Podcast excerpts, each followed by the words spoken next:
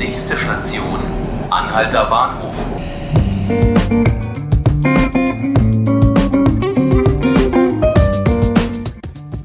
Guten Tag, liebe Zuhörerinnen und Zuhörer. Mein Name ist Laura Hofmann und Sie hören die 5 Minuten Berlin, den Tagesspiegel-Podcast. Das Arbeitsgericht in Berlin verhandelt heute die Klage des Vizedirektors der Stasi-Opfer-Gedenkstätte Hohenschönhausen. Helmut Frauendorfer war im September gekündigt worden. Mehrere Mitarbeiterinnen der Gedenkstätte werfen ihm sexuelle Belästigung vor. Heute ist erstmal ein Gütetermin angesetzt. Mein Kollege Alexander Fröhlich ist vor Ort. Seinen Bericht können Sie im Laufe des Tages auf tagesspiegel.de lesen. Das Berliner Landgericht verhandelt heute über die Anträge des Landes Berlin, den Verkauf von 700 Wohnungen in der Karl-Marx-Allee an die Deutsche Wohnen zu unterbinden. Mitte Dezember, Sie erinnern sich vielleicht, hatte das Gericht ebenfalls auf Antrag des Berliner Senats per einstweiliger Verfügung den umstrittenen Verkauf in der einstigen DDR-Prachtstraße erstmal gestoppt. Der Senat argumentierte, dass die Wohnungen in den 90er Jahren mit dem Ziel privatisiert worden seien, sie später an die Mieter weiterzuverkaufen. Das sei jetzt durch den Verkauf an die Deutsche Wohnen in Gefahr. Erklärtes Ziel des Senats ist eine Rückabwicklung der 1993 und 1995 geschlossenen Verträge oder ein Vorkaufsrecht, wodurch alle Wohnungen in kommunale Hand zurückfallen und sozialverträgliche Mieten gesichert würden. Für morgen Dienstag und für übermorgen Mittwoch sind die Angestellten an Schulen, Kitas Hochschulen und Jugendämtern zum Warnstreik aufgerufen. Ja, Sie haben richtig gehört, schon wieder ein Streik in Berlin, möchte man sagen. Und die Dienstleistungsgewerkschaft Verdi will den Druck am zweiten Tag des Ausstandes, also am Mittwoch, noch verstärken. Dann soll ihrem Aufruf nach die gesamte Verwaltung die Arbeit niederlegen. Auf sie kommt also einiges zu, vor allem wenn Sie kleine Kinder haben, die Schule oder Kita besuchen. Alle Infos rund um den Streik finden Sie natürlich auch auf tagesspiegel.de. Und jetzt spreche ich mit meinem Kollegen Felix Hackenbruch über eine Jugendbewegung, die unsere Zeit prägt. Ja, hallo Felix. Hallo Laura. Einige unterstellen ihnen, sie wollten nur die Schule schwänzen, sie seien fremdgesteuert oder sogar naiv. Die Rede ist von den Schülerinnen und Schülern, die seit Wochen in Berlin und in anderen Städten, nicht nur in Deutschland, auch in Europa und ich glaube sogar mittlerweile in den USA, für eine neue radikale Klimapolitik und einen schnelleren Kohleausstieg demonstrieren. Du warst jetzt bei der letzten Demonstration am Freitag dabei. Wie war denn so die Stimmung? Beschreib doch mal ein bisschen. Ja, das war eigentlich eine sehr angenehme Stimmung, muss man sagen. Ich war schon auf vielen Demonstrationen als Polizeireporter früher. Da ging es aber häufig eher um Verkehrstote, rechte Demonstrationen und da war immer, das war immer stimmungstechnisch ein bisschen ja heikel.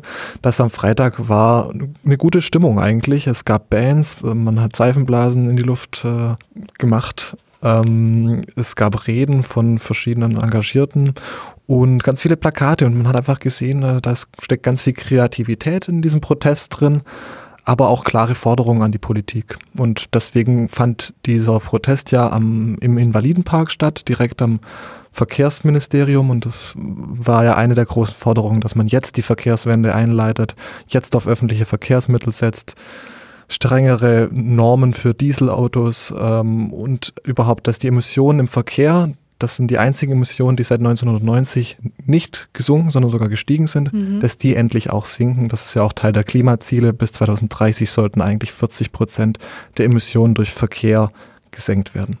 Okay, das heißt, ähm, es geht den Schülerinnen und Schülern wirklich um einen umfassenden Wechsel in der Klimapolitik, also nicht nur um den Kohleausstieg, sondern eben auch um so Themen wie Verkehr und ähm, Gerechtigkeit. Ja, absolut. Also ich war da auch überrascht, äh, wie fundiert da sehr viele gesprochen haben und sich wirklich Gedanken gemacht haben. Überhaupt war es beeindruckend zu sehen, das waren jetzt nicht nur Schüler aus Mitte und Schülerinnen aus Mitte, sondern die kamen aus Bernau, Spandau, Steglitz, Wilmersdorf, also aus ganz Berlin und sogar aus dem Brandenburger Umland extra angereist und äh, ja, die, die trieb ganz viele verschiedene Sachen an und verschiedene Aspekte. Klar, man hat immer wieder Kohleausstieg gehört, aber auch Verkehrswende.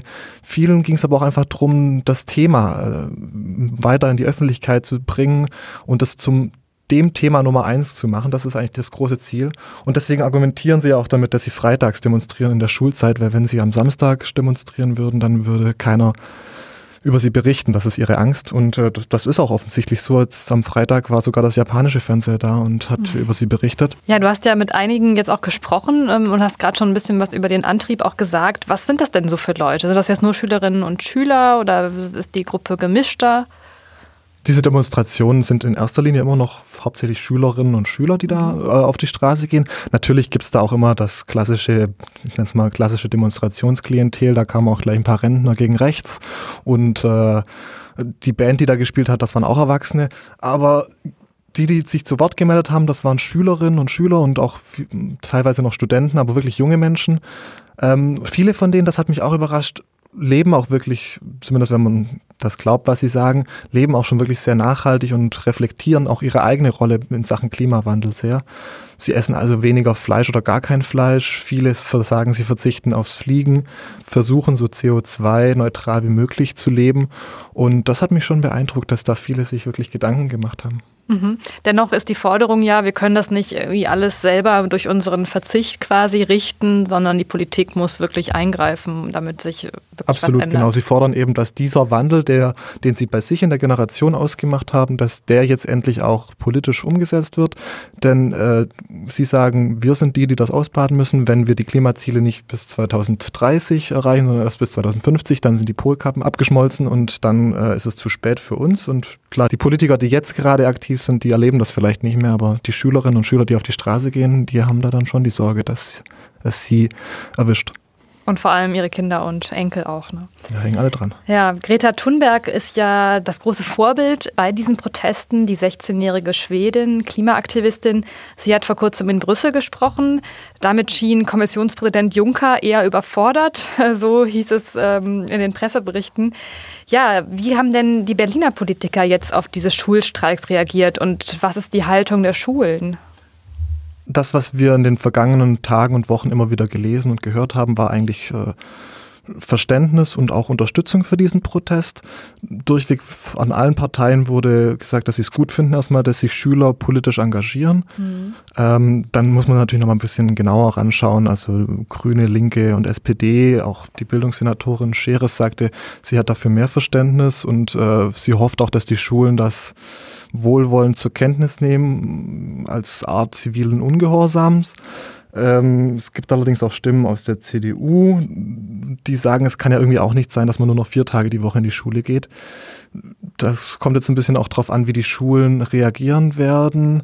Es gibt wohl einige Schulen in Berlin, die angekündigt haben, die Fehlzeiten auch im Zeugnis zu vermerken. Mhm. Und das mhm. kann natürlich auch Konsequenzen dann für die Schülerinnen und Schüler haben. Ich würde sagen, wenn die Lehrer intelligent sind oder die Schulleitungen intelligent sind, dann versuchen sie auf jeden Fall das Thema auch in der Schule zu behandeln. Mhm. Dann ist das Thema Klimaschutz wird in den kommenden Jahren nicht einfach verschwinden. Werden die Proteste eigentlich kleiner mit der Zeit? Wie, hat sich, wie haben sich denn die Zahl der Teilnehmer da so entwickelt? Jetzt am Freitag waren etwa 300, 400 Leute da. Das war weniger als in der Woche davor, als die, äh, als die Organisatoren von etwa 1000 Teilnehmern sprachen. Ähm, daran jetzt festzumachen, dass generell die Bewegung aber schon abnimmt, würde ich, da würde ich vorsichtig sein. Ähm, es sind ja schon weitere Proteste geplant. Mir haben auch die Organisatoren gesagt, dass sie so lange auf die Straße gehen werden, ähm, bis die Politik wirklich aktiv ihre Politik auch ändert und aufwacht und diesen Wandel vollzieht. Die Organisatoren haben mir gesagt, dass sie sich auch nicht abschrecken lassen wollen von den Schulen, dass das irgendwie in den Zeugnissen vermerkt werden könnte. Das stört sie also nicht.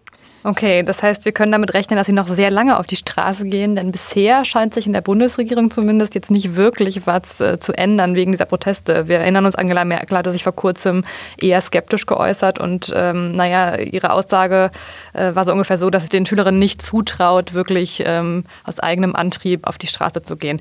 Naja, gucken wir mal, ob sich da noch was tut. Naja, spätestens am 15. März wird sich das wahrscheinlich nochmal zeigen. Da soll weltweit nochmal äh, diese Friday for Future Demonstration stattfinden und da versuchen wirklich deutschlandweit, europaweit, weltweit äh, die Schüler mobil zu machen und sie hoffen damit über einer Million Teilnehmer weltweit und daran wird sich das wahrscheinlich dann auch messen lassen und dann kann die Politik eigentlich nicht mehr schweigen. Okay, vielen Dank Felix und vielen Dank Ihnen fürs Zuhören. Das waren die fünf Minuten Berlin vom Tagesspiegel.